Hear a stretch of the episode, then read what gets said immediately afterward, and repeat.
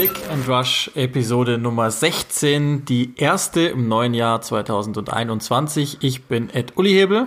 Ich bin Ed Joachim Hebel. Und meine Wenigkeit wünscht euch ein hoffentlich gesundes und frohes neues 2021. Ich habe euch schon mal gesagt, ich glaube jetzt nicht, dass sich so allzu viel ändert, weil der Kalender sich geändert hat, aber hoffentlich seid ihr gut rübergerutscht.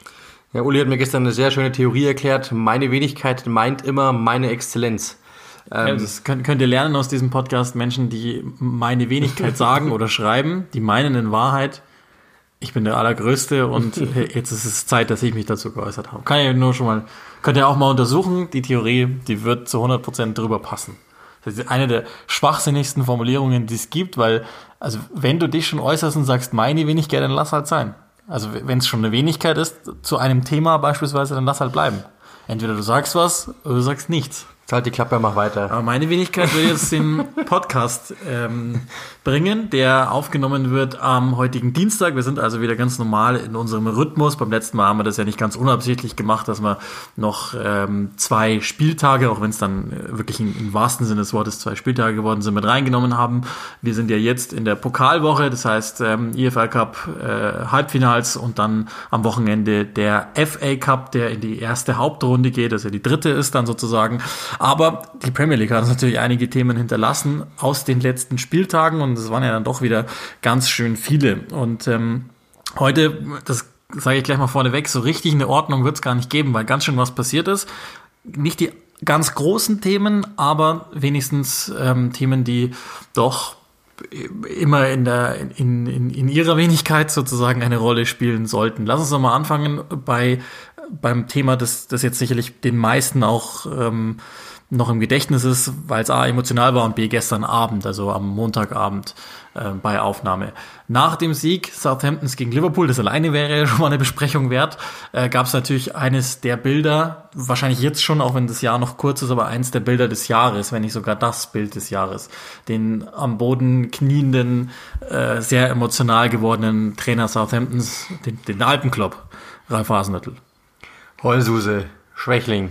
Ja, nicht männlich und wir sollten ihn alle mit einem Shitstorm bei Twitter überziehen. Genau, ich finde auch. Nein, äh, natürlich mega emotional. Ähm, ehrlich gesagt, habe ich es auch gar nicht so wahrgenommen, dass das jetzt irgendwie so ihn mitnimmt. Aber ja, ich glaube, der, der, dieser Mensch zeigt einfach, ähm, wo er herkommt. Dieses 0 zu 9 gegen Leicester, was er dann immer so rausgekramt wird. Aber es ist natürlich schon nicht ganz falsch. Du bist eineinhalb Jahre nach diesem 0 zu 9 oder gut eineinhalb Jahre ähm, nach diesem 0 zu 9 äh, stehst du da und schlägst Liverpool. Du hast City schon geschlagen, du hast einfach gegen alle großen Mannschaften siehst du momentan gut aus.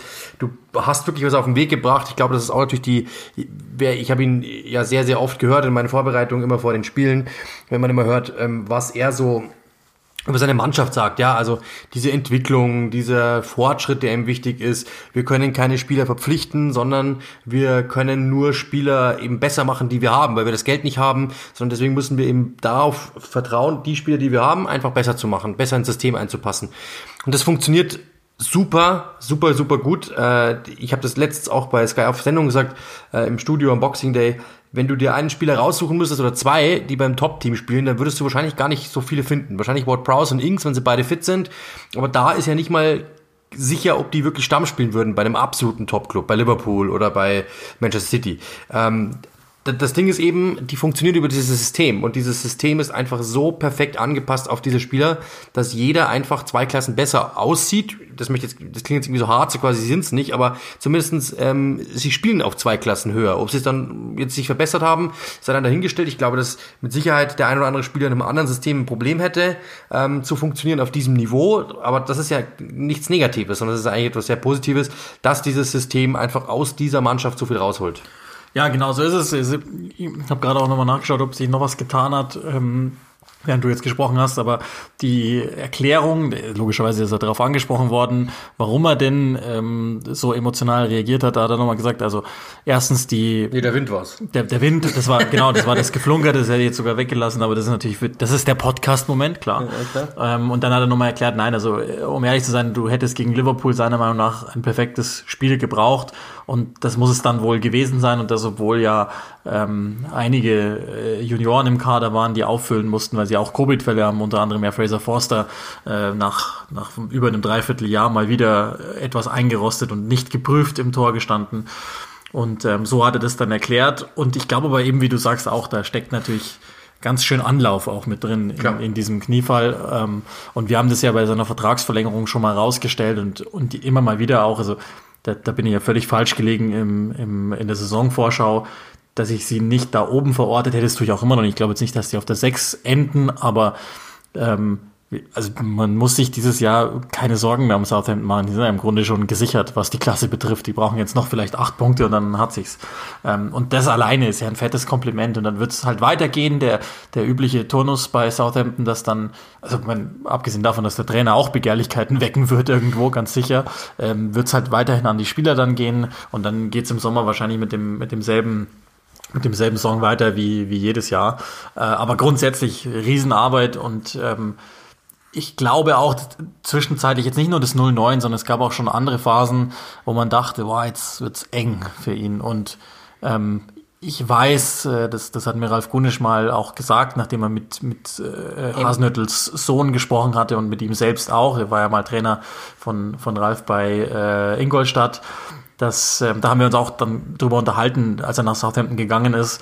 Und ich gesagt habe, ich kenne den Menschen Ralf Hasenhüttel nicht, aber ich habe das Gefühl, dass er irgendwie eine Herausforderung auch sucht, dass der jetzt nicht den normalen Weg gehen will und sich jetzt einfach machen möchte und warten möchte, bis, also was, was ist schon einfach in England, aber bis jetzt zum Beispiel Everton kommt und der dann die, die große Kohle ausgeben darf, sondern der hat sich schon recht bewusst für so einen Weg entschieden, wie eben Southampton, wo es um die Akademie geht, wo es auch nochmal um den Standort besonders in besonderer Weise geht und ähm, er wirklich aber dann auch die Möglichkeit hat, das, den ganzen Verein zu prägen. Und das hatte mir Ralf dann bestätigt und gesagt, du kannst dir gar nicht vorstellen, wie, wie feurig der war vor dieser Aufgabe, dass, dass er das alles verändern darf auch und dass er eben diese Möglichkeiten bekommt. Und dann ging es ja eben drum, dass zwischenzeitlich schon mal wieder Kompetenzen eingeschnürt waren und die sind jetzt wieder freigesetzt, dass er sich jetzt sicherlich stärker denn je da wirklich verwirklichen darf mit seinem Fußball. Das sieht man auch und das merkt man auch am Team inzwischen, ähm, obwohl er gar nicht so viel ja umgebaut hat im Kader, sondern auch wirklich die Ressourcen nutzt, die schon da sind. Und kann man gar nicht hoch genug bewerten, welche Arbeit Ralf Hasenhüttl da leistet. Und das ist ja immer noch erstaunlich für mich, dass der nicht, also wir werden ja später noch über ein großes Team zum Beispiel sprechen, die eventuell eine Vakanz auf der Trainerposition bald haben oder nicht, aber dass der gar nicht öfter genannt wird bei den größeren Clubs, auch insbesondere im deutschsprachigen Raum, wundert mich enorm, weil es gar keine Gründe dafür gibt. Auch auf der, also auf der Insel ist es schon das eine oder andere Mal der Fall, wenn man es liest, ähm, dass dort der eine oder andere Mal drüber blickt. Ich glaube schon. Äh, das ist halt auch dem geschuldet, glaube ich, dass er einfach ein ausländischer Trainer ist. Wenn der englischen Pass hätte, dann wäre er schon längst in allen Gazetten irgendwo ganz oben. Äh, so ist es noch ein bisschen äh, weniger, aber ja, wie du sagst, äh, toller Job. Er hat äh, im Sommer äh, auch nicht äh, in, dieser, in diesem ersten Lockdown, also auch nicht auf der faulen Haut gelegen, sondern einfach ein, also so ein Pamphlet verfasst, wo einfach jedem Spieler an die Hand gibt, was er zu tun hat, wieso, weshalb, wie er zu leben hat, wie Erfolg äh, seiner Sicht äh, der Dinge nach ähm, zu bewerten ist und wie man zu Erfolg kommt. Das gleiche auch für die Jugendmannschaften, also wirklich jemand, der dort viel implementiert hat und ähm, ja, äh, wie, wie du gesagt hast, also man kann es nicht hoch genug einschätzen. Southampton, das muss man auch mal sagen, die waren am Boden. Die hatten keinen im Kader, der irgendwie auch nur einigermaßen interessant war. Wirklich keinen einzigen Spieler, weil nicht mal Ward Prowse war das. Der war zu dem Zeitpunkt eigentlich Ersatzspieler. Und äh, jetzt hast du eine Mannschaft, wo plötzlich jeder sagt, wow, krass, ähm, jetzt sind die auf Rang 6, haben die Großen schon geärgert, sind punktgleich mit äh, Tottenham, mit City. Ähm, das, ist eine, das ist etwas ganz Besonderes. Und äh, dementsprechend glaube ich, wenn man so weitermacht, ihm weiterhin dieses Vertrauen schenkt, ich glaube, dass er sich auch gut einzuschätzen weiß, das ist jetzt, hat jetzt nichts mit, mit, mit, Big, mit Top Six oder sowas zu tun wahrscheinlich, aber wenn die irgendwann mal um die Europa League Plätze da mitspielen, wieso nicht? Also das ist wirklich, also, wenn, sag mal so, wenn du Southampton vor einem Jahr gelesen hast, dann dachtest du dir wahrscheinlich, oder vor zwei Jahren, dachtest du dir wahrscheinlich, boah, langweilig und ja, ja. das könnte eng werden. Mhm. Ähm, und wenn du es dir jetzt denkst, ich denke mir das jedes Mal wieder, wenn ich weiß, dass ich ein äh, Spiel mit Southampton Beteiligung ähm, kommentiere, dann denke ich mir immer wieder, der arme Gegner. Ja. Weil es gibt kein Team, das so wenig Pässe zulässt, bevor sie angreifen, bevor sie pressen, bevor sie auslösen, wie Southampton. Dann versuchen, also jede Aktion wird von Hasenhüttel an der Seitenlinie betreut mit einem Schrei. Also der kommentiert mehr als ich als Kommentator. Äh, das ist wirklich irre und die Spieler nehmen das mit und gehen jeden einzelnen Weg und sie, weil sie merken, dass plötzlich aus einem, jetzt machen wir es mal in der, in der FIFA-Sprache, aus einem 75er, ja, mit Gesamtstärke 75, plötzlich lauter 80er, 80er geworden sind, aber nur im Verbund. Und das ist etwas, was einfach besonders ist. Und ja, und das, das ist, macht Hasenhüttel. Das ist das Erstaunliche, weil, also wenn Southampton, als er übernommen hatte, war ja im Sturzflug und, und die konnten irgendwann diesen, diesen ganzen Aderlass halt nicht mehr auffangen. Also die, ich bleibe jetzt auch mal in, in, in dem FIFA-Konstrukt. Das, die ganzen, die über 80 sind, die sind gegangen. Und du hast aber nie was großartig Neues dazugeholt. Du hast 72er dazugeholt, die Potenzial 85 haben, aber die sich nie entfaltet hatten. Und wenn man mal auf den Kader schaut, ist es immer noch nicht viel mehr.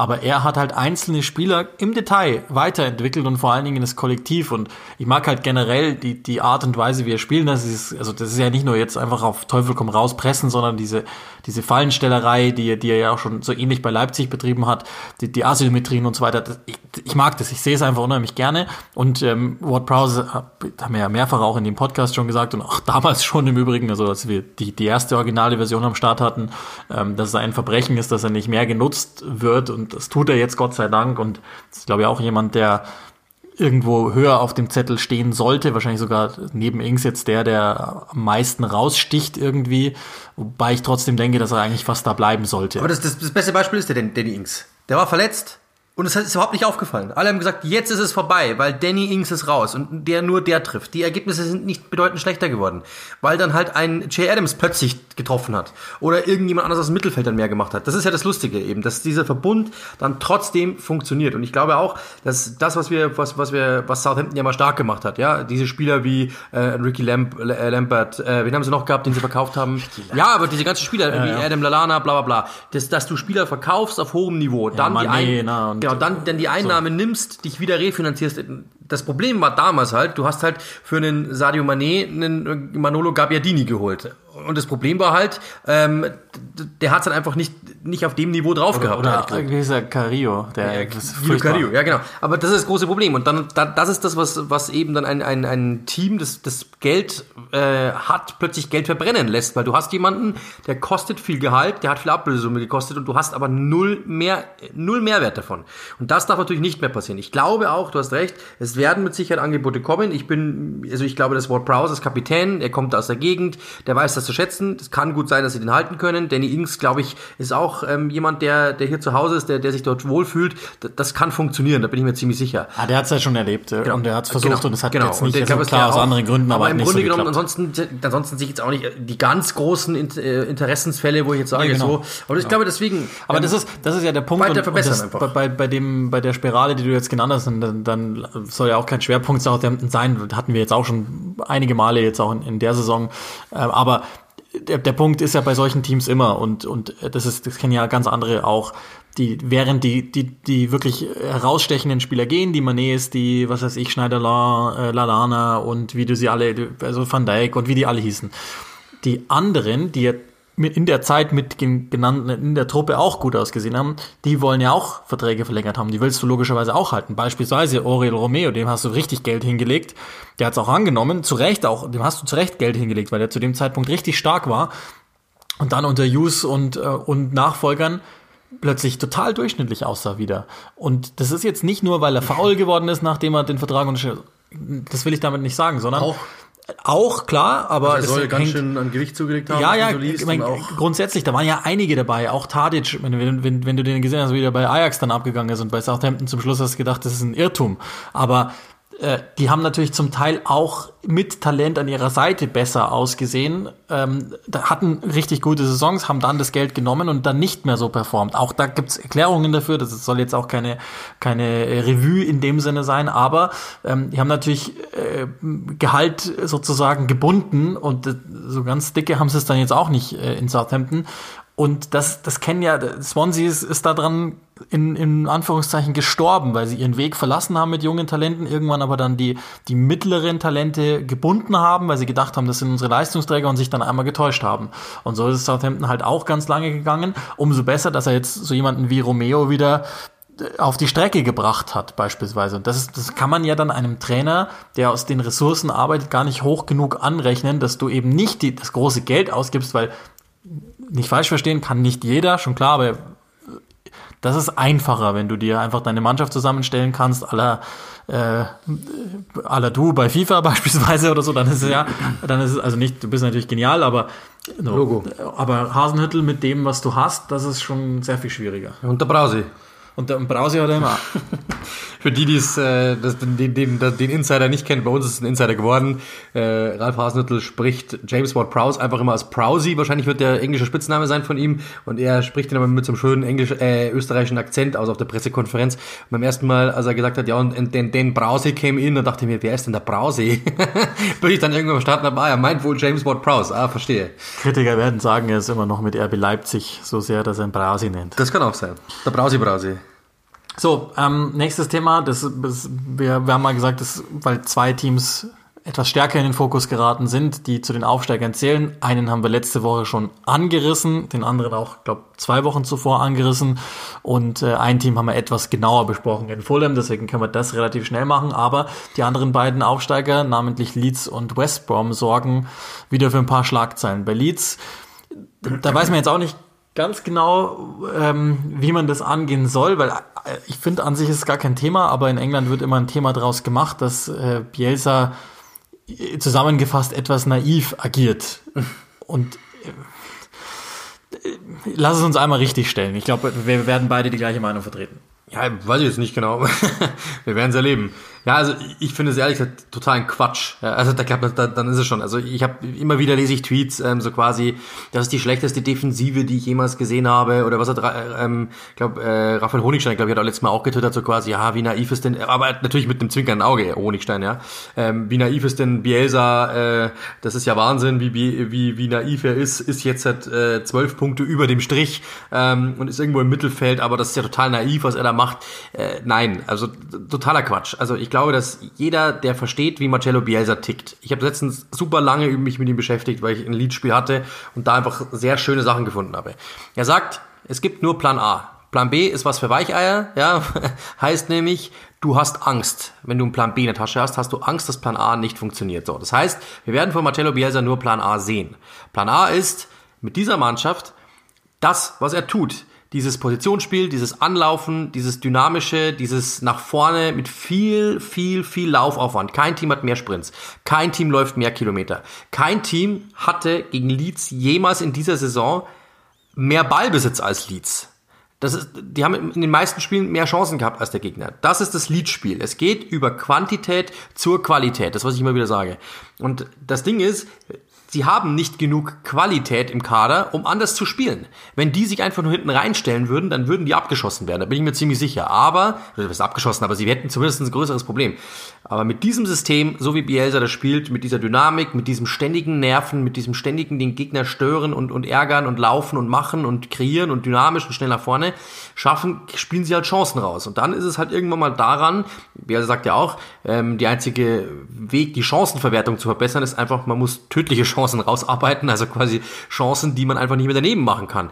Das ist jetzt der nächste Schritt. Und der ist was, was er auch gesagt hat, der ist ja nicht blöd. Der sagt ja nicht, ähm, wow, jetzt rennen wir vorne an, machen 37 Tore nach 13 Spieltagen und lass uns aber 57 reinbolzen, dann, dann werden wir schon irgendwie durchkommen, sondern natürlich will der eine Balance finden. Wenn du seine Pressekonferenzen hörst, dann hörst du immer nur dieses Wort Balance. Das muss jetzt langsam kommen. Aber momentan funktioniert's noch nicht. Ähm, weil die Gegner natürlich, das hat in Liga 2 funktioniert, aber die Gegner sind natürlich besser.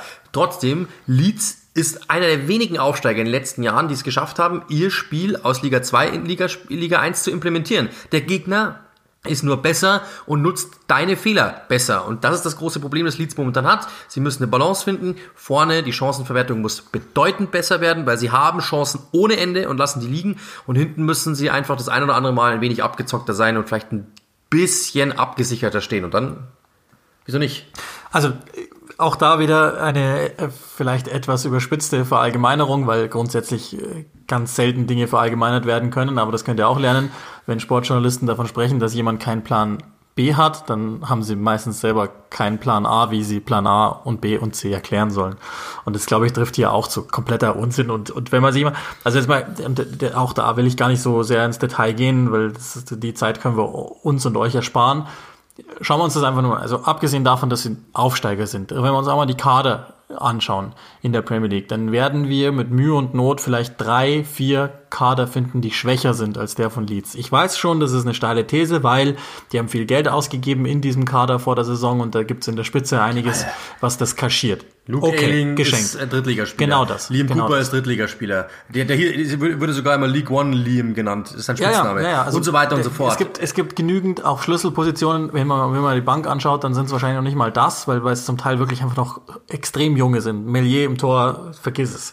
Und so weiter. Ähm, und klar, dann gibt's eben die, die ähm, ja, weiß ich nicht, zum Beispiel die, die, der, der Rodrigo-Transfer, der das dann in ein falsches Licht rückt oder vielleicht den, den Schnitt nach oben zerrt. Schön und gut. Rafinha auch. Rafinha auch, äh, klar, so, okay. Aber und, und, und da, das ist jetzt trotzdem, die hat er entwickelt und das ist nochmal Stand jetzt bewertet, sind natürlich die Phillips und die Bamfords auch besser als der, der Durchschnitts-Premier League-Spieler, schon klar, aber die hat er ja gemacht. Also und aber nichts, trotzdem, das verändert Harrison gar nicht meine These. Also finde, finde mir fünf Kader in der Premier League, die besser sind als, äh, die, die, die schwächer sind als Leeds, die wirst du nicht finden. Wir können uns vielleicht auf Burnley noch einigen, wir kriegen uns vielleicht noch bei West Brom geeinigt oder Klar. äh, Crystal Fulham Palace und, und Fulham und dann war's das schon, weil ich glaube noch nicht mal, dass, dass Brighton oder Ja, Brighton schon. Ja, Brighton schon. ja, okay, vielleicht auch noch Sheffield. Okay, vielleicht sind es auch sechs. Keine Ahnung. Aber recht viel mehr werden wir nicht finden. Und wenn du mit dieser Art und Weise Fußball zu spielen, die uns allen Spaß machen muss, wenn nicht, dann,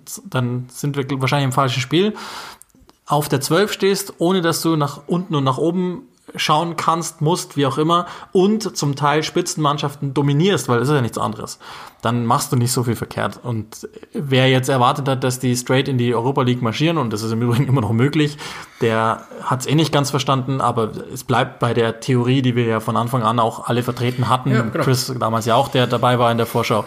Die werden, die werden ziemlich sicher mit unten nichts zu tun haben. Zwei Dinge. Erstens, Bamford ist ein gutes Beispiel. Bamford würde, äh, der, hat überall gespielt, der hat es überall versucht, der hat es nirgends geschafft und plötzlich funktioniert er. Warum? Bielsa. Punkt eins. Punkt zwei ist, das Spiel gegen Manchester United ist ein super Gradmesser daran. Dieses Spiel hätte eigentlich 9 zu 9 ausgehen müssen. Das kann man jetzt sagen, spricht pro Leeds, spricht gegen United, spricht pro United, gegen Leeds, wie auch immer, spricht vielleicht jetzt nicht unbedingt, dass man so viel zulässt, aber sie hätten die Chancen gehabt, neun Tore zu erzielen, wahrscheinlich, haben zwei gemacht. Sie, äh, und dasselbe gilt für Manchester United, die hatten auch noch mehr Chancen. Das heißt, natürlich ist das immer so ein wenig, ähm, äh, ich, ich hau dir so lange rein, bis du mir irgendwann eine reinhaust, dann schauen wir mal, wer länger umfällt, da- wer, wer früher umfällt. Das, das ist, manchmal ist es so, das ist dieser richtige Schlagabtausch, da ist selten jetzt irgendwie so drinnen, äh, dieses, dieses, dieses Abwartende und Versuchen und so, sondern das ist, natürlich ist es, ist es, ähm, ist es all in. Aber ehrlich gesagt ist das genau das, was eben Leeds funktionieren lässt. Weil anders als mit diesem Hochtempo-Fußball und auch mit diesem, mit diesem äh, hochaufwendigen Fußball würden die zu keinen Chancen kommen gegen Manchester United. Wie oft haben wir schon gesagt, Aufsteiger haben Probleme in der Premier League Chancen zu kreieren. Newcastle zum Beispiel, da haben wir gerade, das ist nämlich genau der Punkt. sind du nicht mal sagst, Aufsteiger. ja, ja, nee, aber ich, Oh, ja, ja, das, ist genau. der Schritt, das ist der Schritt. Du sagst, der Kader ist besser und der Kader ist besser. Saint-Maximin, ein unfassbarer Fußballer, ein Almiron, unfassbarer Fußballer. Ähm, du hast einen Callum Wilson, unfassbarer Fußballer. Und die machen drei, die holen drei Chancen im Spiel raus. Joey Linton, Isaac Hayden. Ja, genau. Du, du, du holst drei, du holst drei Chancen im Spiel raus oder sowas im Schnitt, glaube ich, 4, irgendwas waren es irgendwie so, ja. Ähm, und, und das musst du dir mal überlegen, was Leeds daraus macht. Die machen ein 15-faches wahrscheinlich davon, einfach nur, weil sie halt so spielen, wie sie spielen. Jetzt will ich Leeds nicht runterreden, dass die schlecht sind oder keine Ahnung was, aber ähm, und auch das irgendwie Ailing wollte ich auch nicht im Sinne von, der Luke Ailing hat die meisten Ballkontakte aller Premier League Spieler zum Beispiel, ja. Äh, die haben alle alles okay, aber sie waren halt einfach lange Zeit eben Drittligaspieler, Viertligaspieler und Bielsa hat sie dazu gemacht, auf dieses Level gebracht. Und dass du dann nicht erwarten kannst, dass die innerhalb von 10 Sekunden dastehen äh, als die erfahrenste Truppe ever und das natürlich auch, wenn du Risiko gehst, du auch in dieser Liga, die so unfassbar gut ist, du auch mal einen reinkriegen kannst, das muss dir auch klar sein. Also dann musst du dich hinten reinstellen, à la West Brom und wir sehen, was dann passiert. Irgendwann rutscht doch einer durch und du verlierst dann auch wieder die Spiele. Also im Endeffekt finde ich, das ist der, also das ist, wenn die jetzt auf Rang 19 wären, hätte ich die Diskussion komplett verstanden. Und natürlich sind die Spiele oftmals 5-4, 4-3, 3-2, natürlich, oder 0-3, alles okay. Aber du stehst auf Rang 12 mit 23 Punkten und hast überhaupt keine Diskussion. Du hast mehr als doppelt so viele Punkte als Fulham zum Beispiel, die als erster, Aufst äh, erster ähm, in dem Abstiegszone drin sind.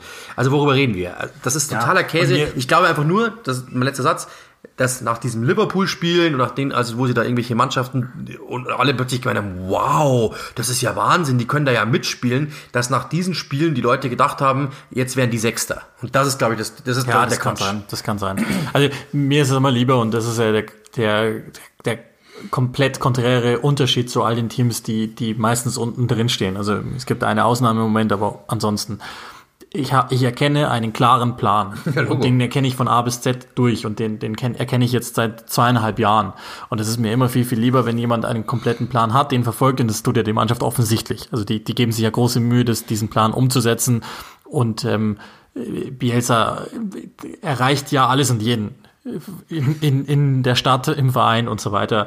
Und äh, sie sind Zwölfter, jetzt bleiben wir mal alle cool. Und wenn der da weiterarbeiten darf und dann irgendwann noch mal Gelder mit dazukommen sollten, dann traue ich ihm auch irgendwann mal die Europa League zu. Und da jetzt, äh, bleiben wir mal cool, die war, wie, wie lang waren die? Wir haben, wir haben ja diese Specials gemacht im Sommer. Wie lang waren die nicht mehr in der ersten Liga? Am Arsch. Jetzt lass die halt einfach mal arbeiten. Ja, genau.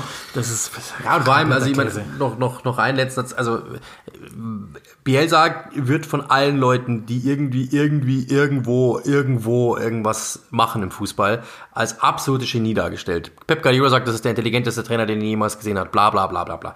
So, diese ganzen Typen sagen das ja nicht, weil sie sich bei Bielsa einschleimen wollen, sondern die haben sich von dem sehr, sehr viel abgeschaut. Und Glaubt ihr wirklich, dass Marcello Bielsa nicht verstanden hat, was da gerade schief läuft? Er arbeitet daran. Da bin ich mir ziemlich sicher. auch daran arbeiten wird, die geilste Überleitung ever, Sam Allardyce mit, mit West Bromwich Albion. Wie lange? Ähm, also die waren ja jetzt, äh, letzte Woche war ja eher das Sport sozusagen bei uns Thema oder, oder die Entscheidungsfindung Slaven Bilic ähm, zu beurlauben oder zu entlassen, wie auch immer, ähm, und dann Sam Allardyce zu installieren. Sagen wir mal so, der Effekt, der, der hielt sich in Grenzen. Ja, der Effekt ist weg, ehrlich gesagt. Also ich habe ich hab, äh, West Brom am Wochenende gemacht. Also es ist wirklich Wahnsinn. Ich habe ich hab wirklich selten solche sowas erlebt oder sowas gelesen wie da. Also da gab es einen wunderschönen Artikel bei The Athletic. Ich will jetzt keine Schleichwerbung machen, obwohl es wahrscheinlich eine ist, aber es ist einfach ein überragendes Medium. Deswegen äh, wir zahlen dafür auch. Also insofern Props darüber. Ähm, das ist einfach wirklich Wahnsinn. Auf der in der er wird vorgestellt auf der Homepage. Dann heißt es ähm, Sam Allardyce ist begeistert, mit dieser Mannschaft arbeiten zu dürfen. Er glaubt, die Mannschaft hat die Qualität, um in der Liga zu bleiben. Am nächsten Tag, Pressekonferenz, Sam Allardyce, und er sagt, wir brauchen neue Spieler, das reicht nicht. Damit ist doch eigentlich schon alles gesagt.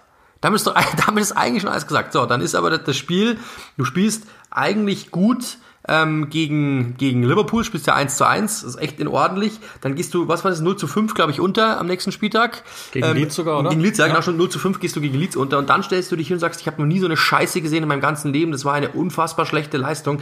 Ja, damit ist der, ist der Mann eigentlich, ehrlich gesagt, schon irgendwo verbrannt, weil ich habe ich hab am Wochenende das Spiel gegen Arsenal gemacht.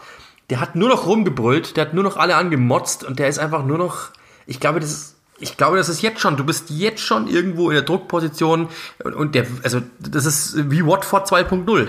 Das ist nicht ausgeschlossen, dass da nochmal, nicht, nicht nochmal was passiert. Nee, äh, ich, habe ich das nicht letztes, letzte Woche auch schon gesagt, dass ich nicht sicher bin, ob wir nicht noch ein weiteres Mal über, über das etwas voreilige Board sprechen werden, die dann irgendwann sagen, nein, Tony Pulis wäre ja frei.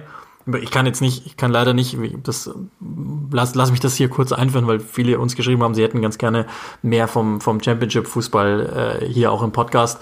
Ähm, nicht, nicht, weil ich nicht will oder weil wir nicht wollen, aber im Moment, sorry, bleibt einfach nicht die Zeit dafür, weil, weil ich einfach das privat gar nicht mehr alles schauen kann. Ich habe so wenig wie, wie nie wahrscheinlich in meinem Leben Championship-Fußball gesehen. Aber logischerweise die, die Schlagzeile hat sich bei mir dann irgendwie ähm, auch eingebrannt. Siri, der, der Besitzer von Sheffield Wednesday, hat Tony Pulis entlassen und Pulis und deswegen jetzt wird's gleich sinnvoll und äh, Allardyce tue ich irgendwie mal in eine Kaste, warum auch immer. Und äh, der, der hat ja ja, genau. Und äh, der, der hat ihn nach paar 40 und ein paar Tagen entlassen und hat auf einer zweistündigen Pressekonferenz gerantet. Und wenn ihr euch erinnert an, an die Ausgabe, als wir über Gary Monks Entlassung gesprochen hatten, ähm, da, da habe ich schon gesagt, das ist die erste Pressekonferenz seit, weiß ich nicht, sechs Jahren oder so. Und jetzt gibt er noch eine zweistündige und haut einfach mal Tony Pulis kurz und klein. Und noch mehr, also äh, einige Spieler, Eden Flint und so auch. Also war ganz interessant. Äh, Deswegen, ähm, lange Rede, kurzer Sinn und worauf ich hinaus wollte. Und ich weiß gar nicht, ob das bei, ob man, ob man es bei Allardyce, ob das so zulässig ist, weil er schon ähm, ja in seinen letzten Stationen einen ähnlichen Auftrag hatte und den jeweils auch so bearbeitet hatte. Irgendwie habe ich aber trotzdem das Gefühl, dass das in 2021 nicht mehr zeitgemäß ist. Ich weiß, keine Ahnung. So, alles in allem. So grundsätzlich habe ich das Gefühl, vielleicht passt es nicht mehr. Ja, und jetzt, jetzt wird halt wirklich spannend, weil ähm, was willst du jetzt machen? Also er sagt, er will unbedingt neue Spieler. Ähm, Athletic weiß, was ich gelesen habe, dass sie jeden einzelnen Penny doppelt ausgequetscht haben im Sommer, um irgendwie Transfers möglich zu machen. Die Bilic wollte, äh, auch sei es nur Leihdeals oder sonst irgendwas, oder die, die feste Verpflichtung zum Beispiel von Diangana. Und jetzt hast du das große Problem eben, dass du ich glaube, so 25 Millionen Pfund haben sie ausgegeben. Das Ganze kann aber mit Add-ons äh, noch bis zu 50 werden. Das heißt, du bist jetzt eigentlich schon in den Miesen, sollst aber jetzt nochmal Spieler verpflichten, die irgendwann mal helfen für die Zukunft oder vielleicht sogar eigentlich für, ja, kurzfristig helfen. Und das ist eben das große Problem. Der Besitzer hat eigentlich, ist ein Chinese, der eigentlich überhaupt keine Lust mehr hat auf diesen Verein, den eigentlich ganz gerne verkaufen will. Problem ist aber, er findet keinen Käufer. Problem ist noch mehr, wenn das Team absteigt, ist natürlich der Wert absolut im Keller. Er findet noch weniger äh, Interessenten oder wenn, dann doch, dann zahlen sie ihm natürlich nur noch die Hälfte davon. Dementsprechend kann es schon sein, dass eben der Besitzer nochmal einen drauflegt und sagt, hey, wir investieren nochmal ein paar Millionen, äh, damit wir in der Liga bleiben und damit dann der Wert nicht so verfällt und ich dann das Team nächstes Jahr doch nochmal verkaufen kann für, was ist jetzt gerade verkauft worden, Burnley 200 Millionen, vielleicht für 250, 300 irgendwas. Vielleicht ist das die Hoffnung dann irgendwie, dass äh, das nochmal passiert. Das ist aber Island Eyes eigenstige Hoffnung, wenn man ganz ehrlich ist, weil sonst ist eigentlich nicht mehr viel da. Was man jetzt schon liest, die versuchen sogar schon durch Leihtransfers, ist auch krass, durch Leihtransfers einfach Geld einzusparen, um irgendwie jemanden zu verpflichten. Das ist eigentlich schon Wahnsinn, also das sieht man jetzt mal. Er ist schon wieder, ähm, und die, also die Buchmacher, die, die sind ja schon in der Regel sehr gut informiert und die spekulieren ja nicht einfach nur wild drauf los, das kann ja Geld kosten. Er ist schon wieder auf Nummer zwei der ähm, wahrscheinlichsten Trainer, Chris Wilder, mit 2 zu 1. Ich glaube, bei ihm ist 4 zu 1 oder so, dass er als nächster fliegt. Und ähm, ich, ich sage dir einen Ausweg, wie's, wie, und das, ich glaube wirklich, es wird so passieren. Ähm, Allardyce ist ja der, das glaube ich, hatten wir auch letztes, letzte Woche kurz drin, ist die Nummer eins und das ist dann auch wieder eine überragende Überleitung im Übrigen, ähm, wirst du gleich merken, ist die Nummer eins derer, die äh, die Speerspitze anführen für eine Unterbrechung der Premier League wegen Covid-19 und, und der äh, möglichen Gefahren. Und das will ich jetzt gar nicht irgendwie, also nicht falsch verstehen, ich will das überhaupt gar nicht runterspielen oder so, aber ich sage euch, wie es läuft. Er wird, er wird hergehen und sagen, das ist mir zu gefährlich, ich trete zurück, damit er nicht entlassen wird, weil er wird ansonsten irgendwann, und das wird früher als später passieren, sowieso den Laufpass bekommen von diesem irren Board, die da, die da am Werk sind. Daher, ähm, so wird's laufen. Habt ihr hier zuerst gehört. Kann gut sein. Ähm, auch, nee, nicht, nicht so schlecht, weil keine Witze und keine Anekdoten darüber. Ähm, über die Feiertage ist in England Fußball gespielt worden und das hat aber einige Spieler jetzt nicht unbedingt, ich weiß gar nicht, wie man das am besten sagt. Einige Spieler und vor allen Dingen bei Tottenham sind ja drei genannt worden, die die größere Familienfeste ausgerichtet haben zu Weihnachten und das auch noch clevererweise in den sozialen Netzwerken haben auftauchen lassen. Ähm, und es wird natürlich wieder eine neuerliche Diskussion laut über die Verantwortung, über das Verantwortungsbewusstsein der Fußballer.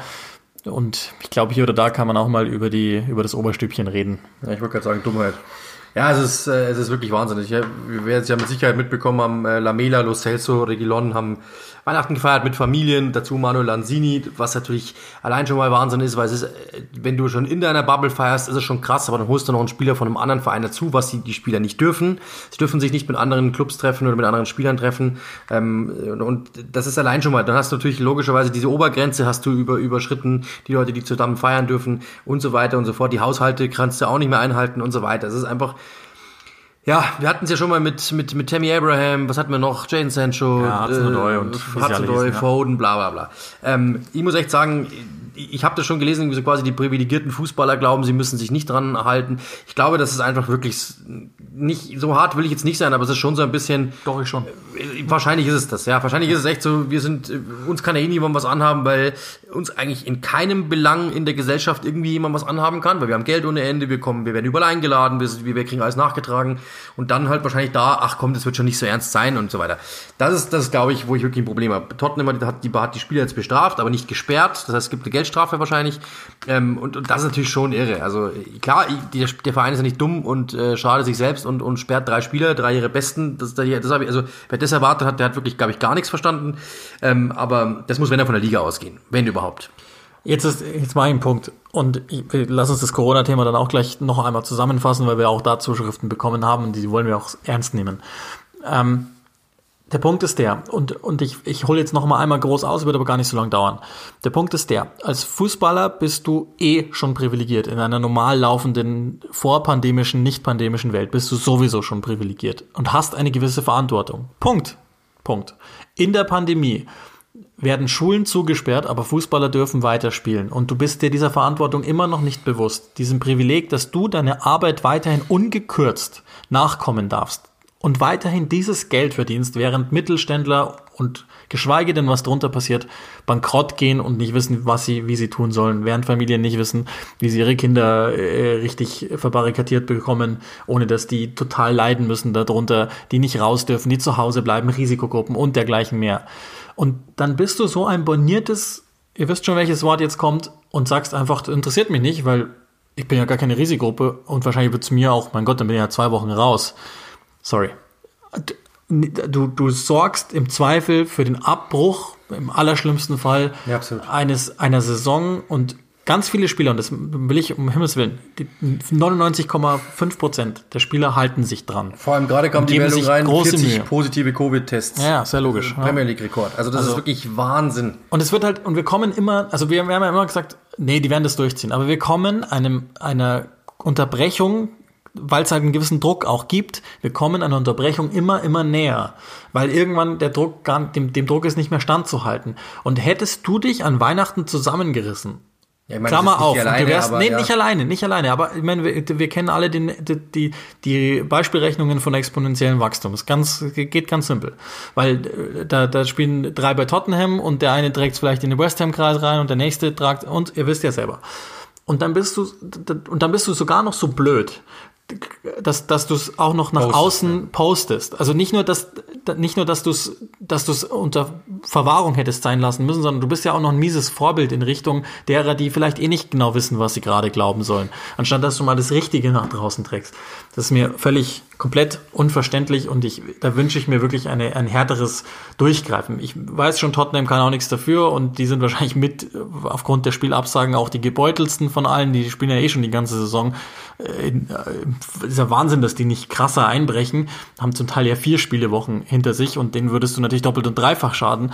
Aber irgendwie, das muss denen ja wehtun. Und du kannst ja jetzt nicht einfach sagen, ihr habt jetzt ein Jahresgehalt hier dazulassen. Aber ich, ich finde das auch in gesellschaftlicher Verantwortung, das ist nicht, das, das tut mir leid, das verstehe ich nicht. Das verstehe ich einfach nicht. Also wir, wir, wir gehören ja durchaus auch zu denen, die privilegiert sind in, in allen Belangen. Wahrscheinlich noch, aber unterm Strich, also wir haben nicht das Problem. Und wir müssen halt dann entsprechend auch damit so umgehen, dass wir halt dann sauber sind, zu Hause bleiben, äh, auch in den Kollegen, das ja zum Teil auch Freiberufler sind, damit die nicht äh, sich eventuell anstecken und dann ihrer Arbeit nicht nachgehen können oder nächste Ebene ihre Familienmitglieder anstecken oder nächste Ebene vielleicht sogar in eine Risikogruppe gehen. Das ist einfach unsere Scheißaufgabe. Wenn wir schon arbeiten dürfen, dann müssen wir einfach wenigstens die Verantwortung gegenüber denen haben, die für uns zu Hause bleiben. Das verstehe ich nicht. Also noch dazu, wenn du so viele Millionen bekommst und in so einer Villa rumhängst.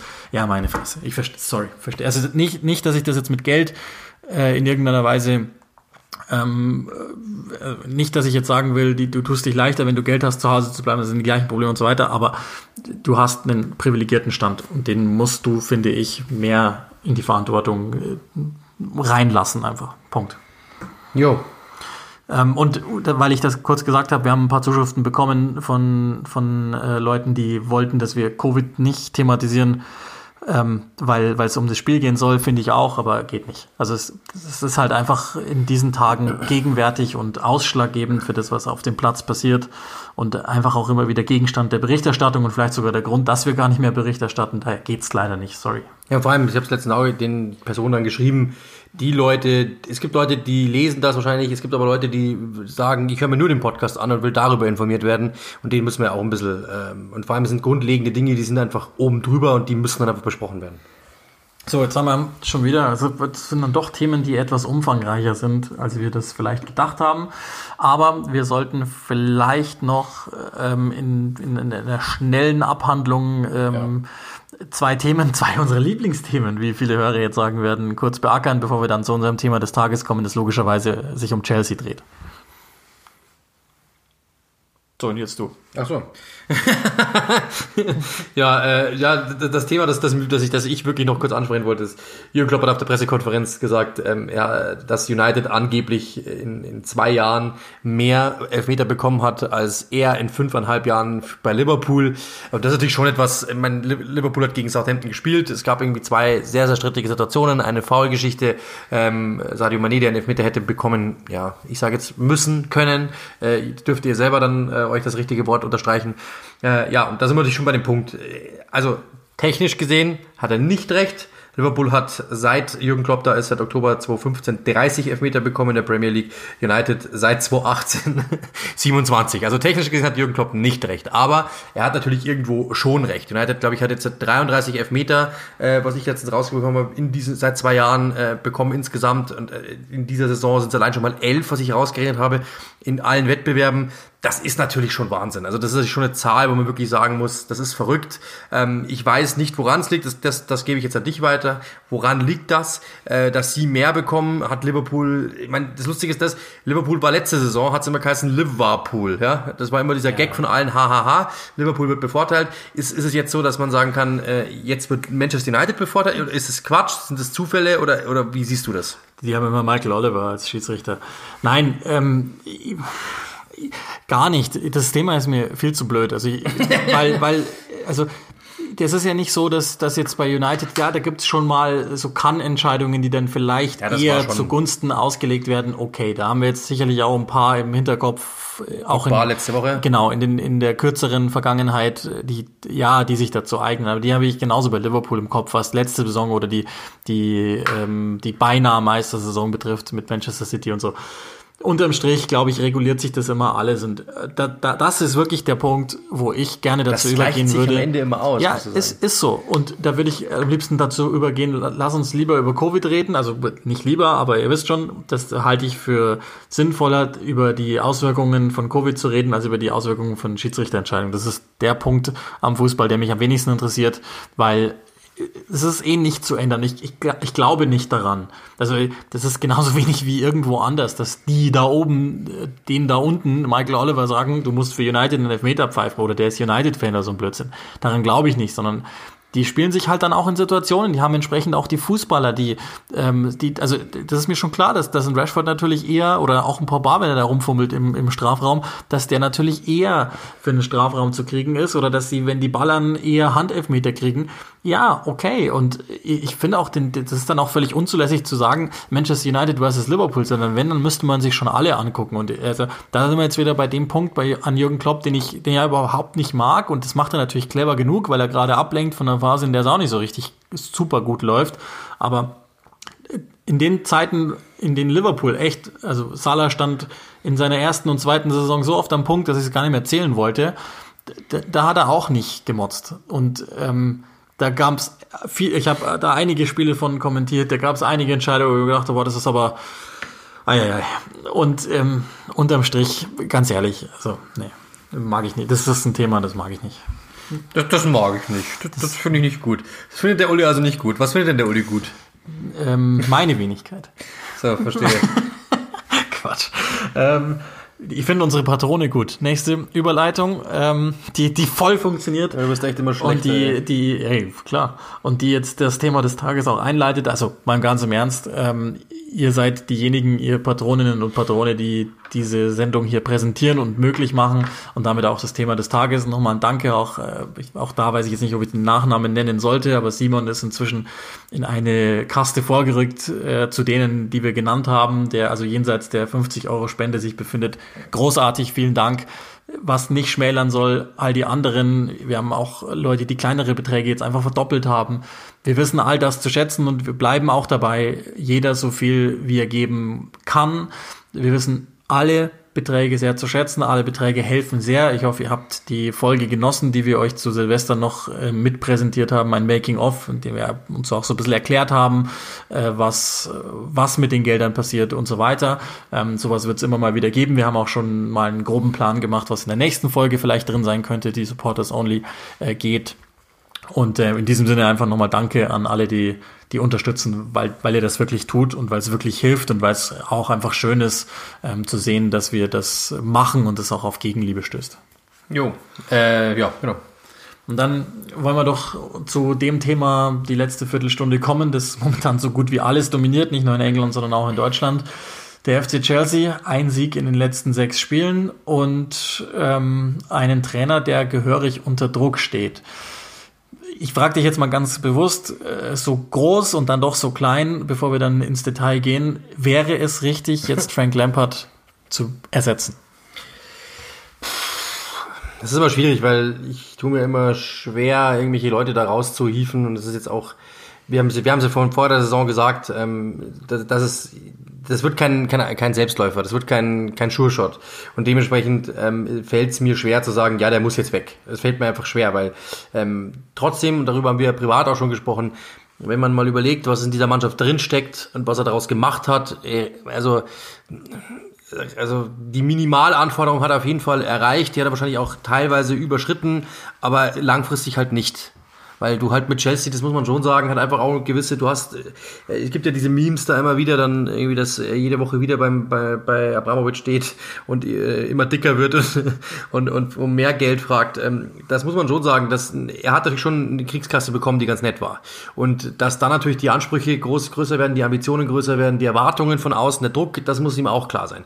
Ähm, ich habe einen, einen, einen, einen schönen Gedanken gehört heute von Jamie Carragher, der jetzt nicht unbedingt als der äh, studierteste unter den Fußballern gilt, aber ähm, jetzt auch nicht negativ gemeint oder sowas, aber der, das war wirklich ein super, super kluger Gedanke, ähm, der einfach gesagt hat, ähm, er versteht nicht, warum Trainer so früh in dieses Amt gehievt werden. Zwölf Monate Derby County reichen, um Trainer von Chelsea zu werden. Er hat den Job ja nicht bekommen, weil er Frank Lampard der Trainer ist, sondern weil er Frank Lampard der Chelsea-Spieler ist. Deswegen hat er den Job bekommen.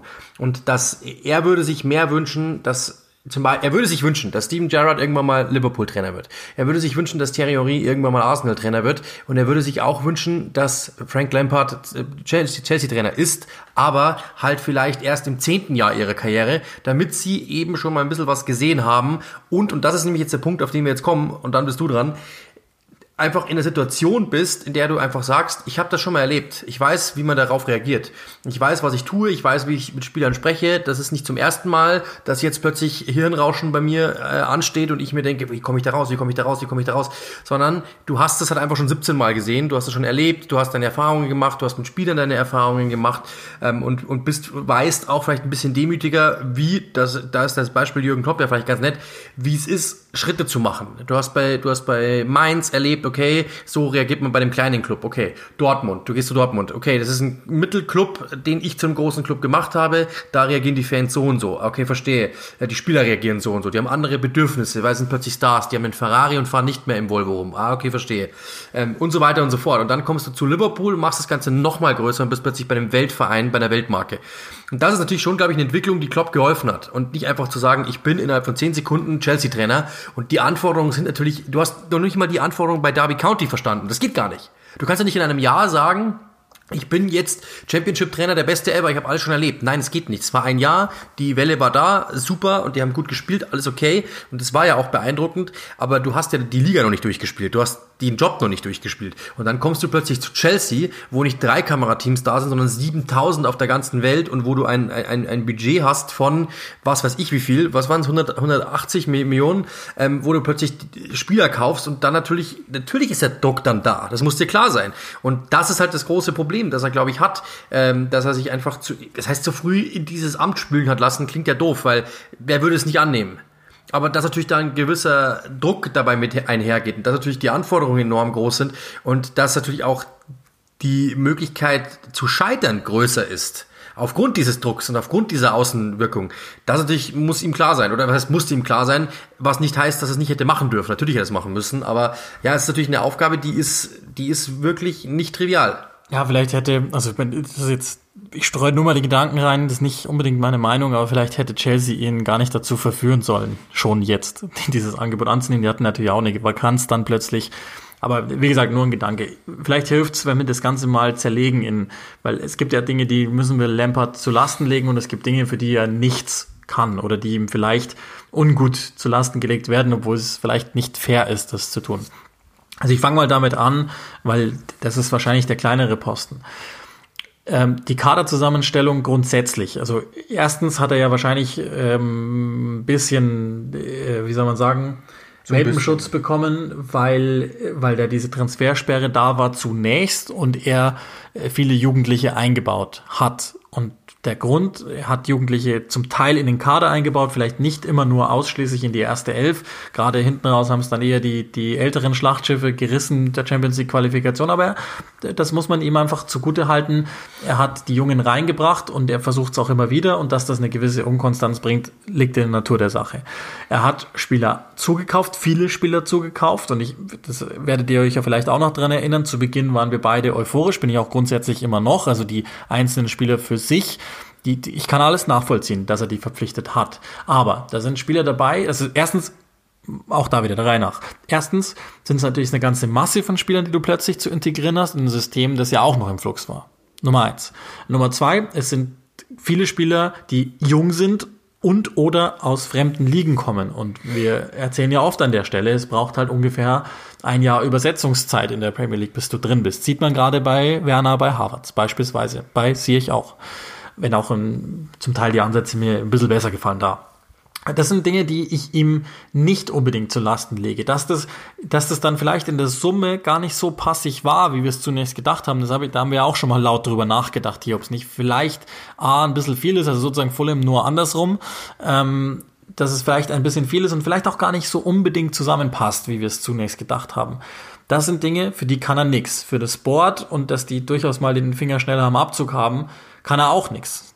Weil das wussten wir ja auch, dass die, das ist ja die zweite untypische Chelsea-Wahl in Folge, wobei Sari noch etwas nachvollziehbarer war als jetzt Lampard, dass die dann kompletten Novizen hinsetzen. Kenne ich so nicht von Chelsea. Dass die überhaupt so viel Geduld hatten mit ihm, um zu sagen, pass auf, okay, lief in der ersten Saison vielleicht nicht alles gut, würde ich darauf zurückführen sogar, dass eben die Transfersperre da war. Ansonsten hätte ich gedacht, dass Granoskai ehrlich gesagt schon früher gedrückt hätte.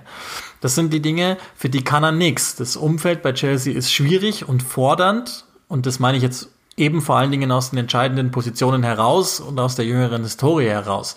Dafür kann er nichts. Aber es gibt Punkte, die ich ihm sehr wohl anlaste. Und dazu zählen eben schon auch Außendarstellung auf eine Weise, weil er zum Teil ähm, wirklich, wirklich eine Fresse zieht, die ich nicht nachvollziehen kann manchmal.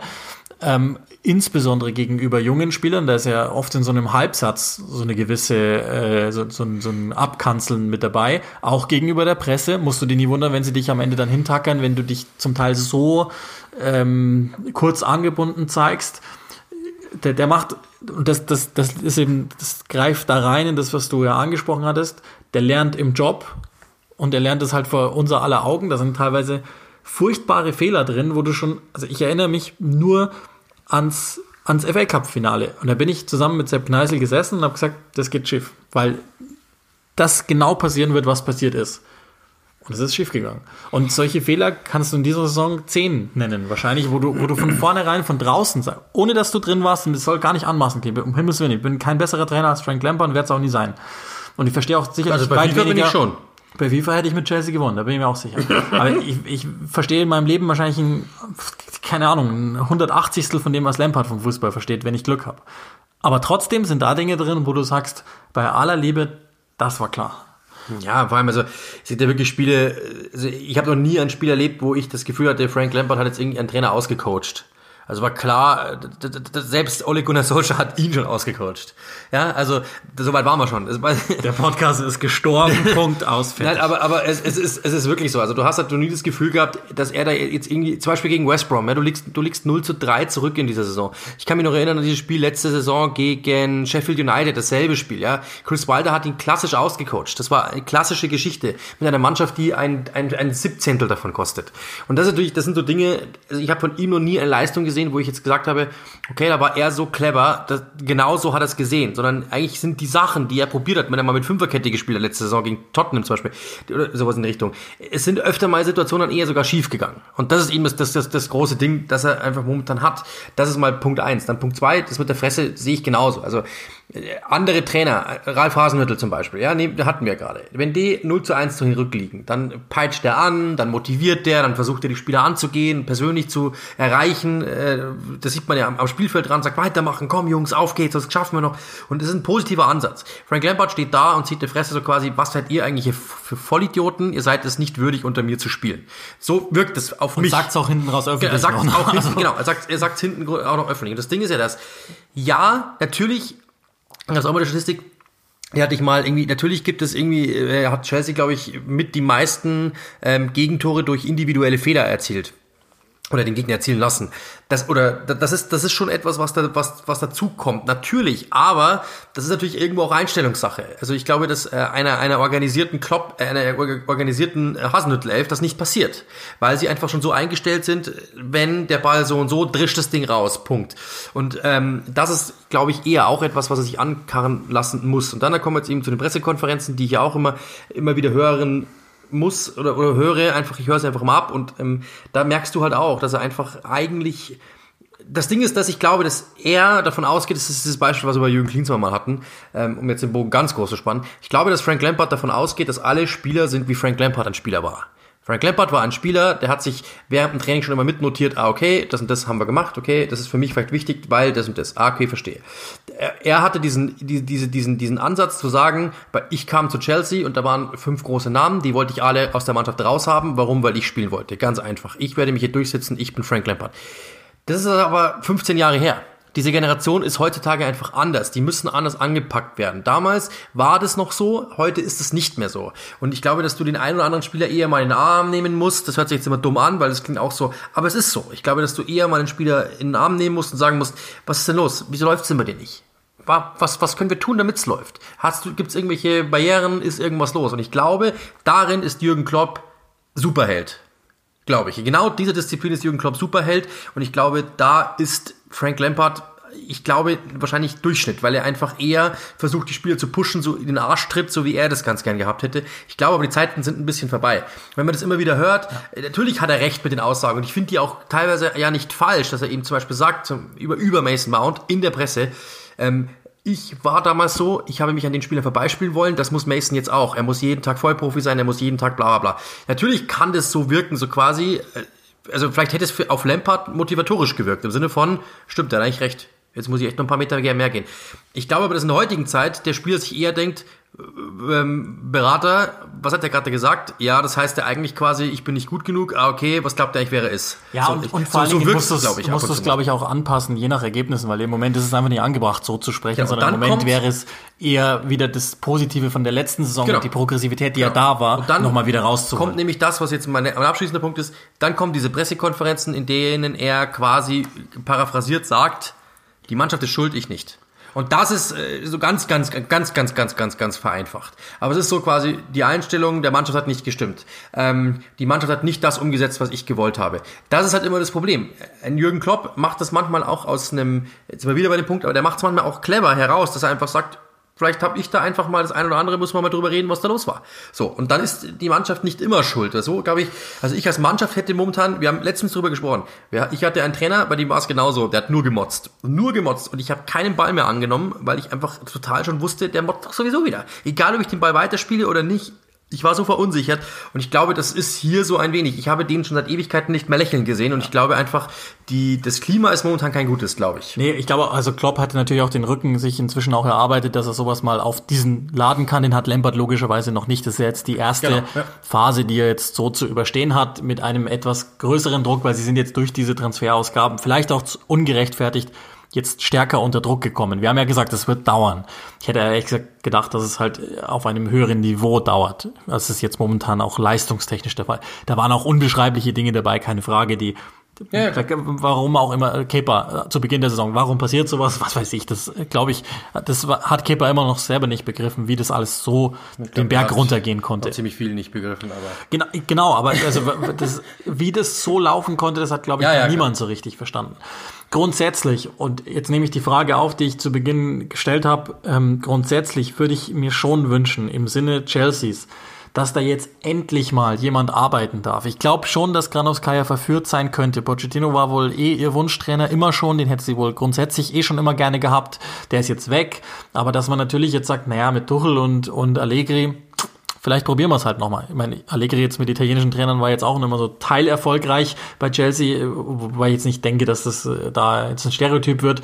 Aber Tuchel, glaube ich, würde sich schon reizen. Ich würde mir aber wünschen, in Chelseas Sinne und auch im Sinne der rein im Spiel, nicht nur ergebnistechnisch, aber rein im Spiel habe ich letztes Jahr schon sich Dinge verbessern sehen. Klar. Die Pressinglinien sind wirklich Super. kontinuierlich ja. besser geworden. Das grundsätzliche Pressingverhalten und dergleichen mehr. Es ist einfach besser geworden. Das, er hat gezeigt, er kann das ja arbeiten. Er muss halt jetzt lernen, wie man auch als Moderator, insbesondere nach außen, aber auch nach innen umgeht. Das muss er im Job lernen, das ist halt nun mal bitter.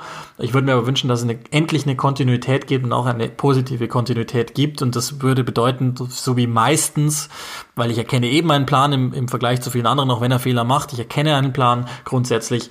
Lass den arbeiten. Ja. Lass den noch ein bisschen weiterarbeiten. Vielleicht auch bis Ende Ich habe genau diesen einen Satz, den, den ich noch anfügen kann. Äh, alle, es ist wirklich krass, dass äh, alle Sachen haben sich verbessert, wie du eben gesagt hast, die Pressinglinien sind besser geworden, das Anlaufen ist besser geworden, viel eher, es ist viel, viel effizienter geworden, alles super.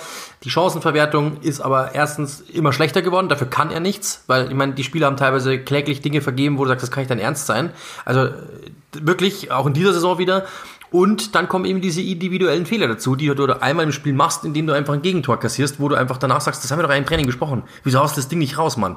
Und das ist eben genau das, was dazu kommt. Das sind einfach so Kleinigkeiten. Der große Ansatz stimmt ja eigentlich. Das ist ja das, das ja. Ding. Aber es ist dann, sind das Kleinigkeiten, aber es sind halt die entscheidenden Kleinigkeiten. Wenn du einfach, das ist ja bei City sehen wir es ja auch, wenn du ein Gegentor kassierst, pro Spiel. Einmal pro Spiel kassierst du ein Gegentor. Ähm, und das Ding ist aber, du hast nicht genug Feuerpower, um zwei zu schießen ja, dann gewinnst du das Spiel schon mal nicht. Das ist einfach formuliert, aber es ist so. Dann reicht es nicht, dass du sagen kannst, ja, wir haben in jedem Spiel getroffen. Ja, okay, aber es reicht halt nicht das, sondern es ist halt so. Ja, du hast gegen Arsenal auch wieder getroffen. Ja, okay, aber die haben halt öfter getroffen. Das heißt, du machst halt einfach zu viele Fehler und vergibst zu viele Chancen. Und wenn du beides nicht in Konzentration zu Ende bekommst, dann wird's eng in dieser Liga. Das ist einfach so. Haben wir gerade unten besprochen. Das ist oben, wird's natürlich noch viel enger, weil Punkte liegen lassen, okay, ist vielleicht nicht so nett. In dieser Saison kommst du eh noch gut weg, wenn man ehrlich ist, weil jeder mal stolpert. Wenn jetzt Liverpool und City und wenn die alle stabiler wären, dann wärst du wahrscheinlich schon längst aus diesem Dunstkreis da oben raus. Jetzt haben wir in knapp 20 Minuten besprochen, was deutsche, gewisse deutsche Medien wohlgemerkt in einem Satz tun könnten, nämlich dass Timo Werner schuld ist. Und der ist auch in Wahrheit schuld. Und ähm, den haben wir doch gar nicht genannt. Nee, genau, also doch, ja, ich habe es in einem halben Satz getan, aber der ist natürlich schuld, ist ja klar, und Havertz auch. Klar, Logo. Und Rüdiger auch, wo er gar nicht spielt. Aber ähm, deswegen ja. deswegen ist er schuld. Also, habt ihr hier auch zuerst gehört, jetzt machen wir Schluss für heute und ähm, ich kann jetzt sagen, dass ich gerne Indisch bestellen würde oder abholen würde, mit dem besten Inder der Stadt. Und mal sehen, ob ich meinen Bruder dazu überredet bekomme. Ah, ja, Fremde in der Nacht. Macht's gut, bis bald.